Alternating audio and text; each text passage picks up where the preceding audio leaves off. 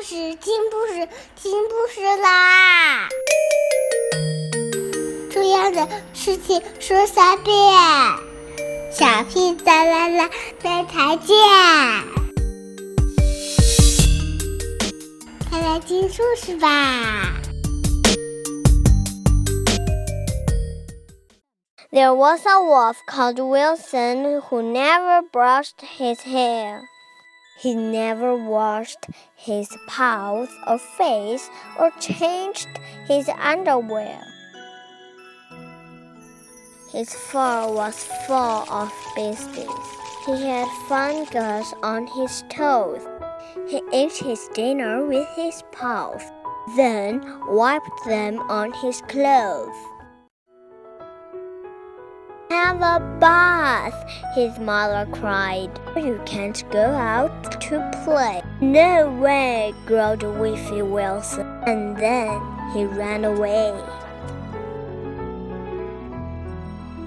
Wilson grabbed his teddy bear and hid in the next door's shed. He found a pile of coal sacks and made himself a bed. I'll be uh, as wild as a wolf should be until I'm all grown up. Then he poked his finger up his nose. He was a monkey pup. Early in the morning, Whiffy Wilson heard a noise. It was Dotty, Wilson's favorite friend, looking for her toys.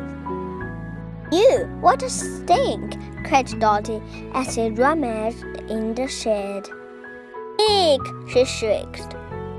A monster snoring in his bed. A monster? Where? yelled Wilson, leaping in the air. It's you, you tweet, said Dotty. You gave me such a scare.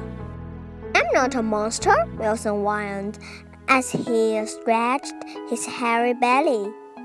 I'm only living here because my mom says I'm too smelly. Wilson fixed that beam, Dotty, and she marched him down the path. Up the stairs, she dragged him and plunked him in the bath. She poured in steaming water and scrubbed his with a mop. Get off, let's go, whined Wilson, but Dotty didn't stop. She scratched at him with pink shampoo and rubbed it on his neck and put a neat comb through his fur and scraped his ears out. She cut his filthy toenails and rained out all the scum. She brushed his stinky, rotten teeth and made him wash his face. That's better, Dotty smelled at last.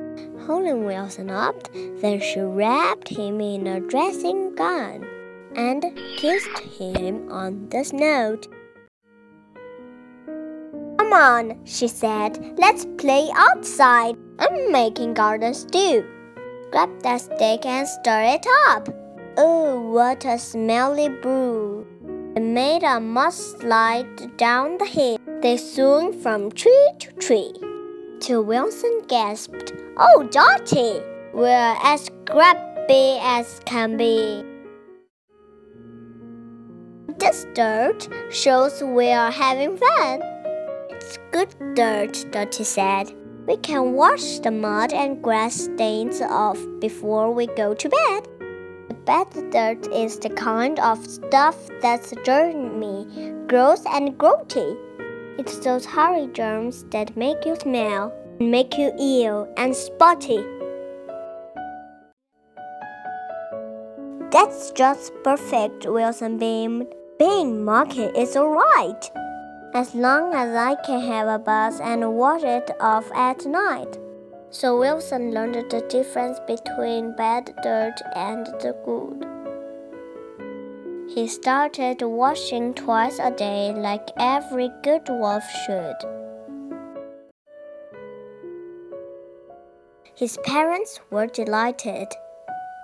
And how the story ends is with Wilson feeling lucky having such a clever friend.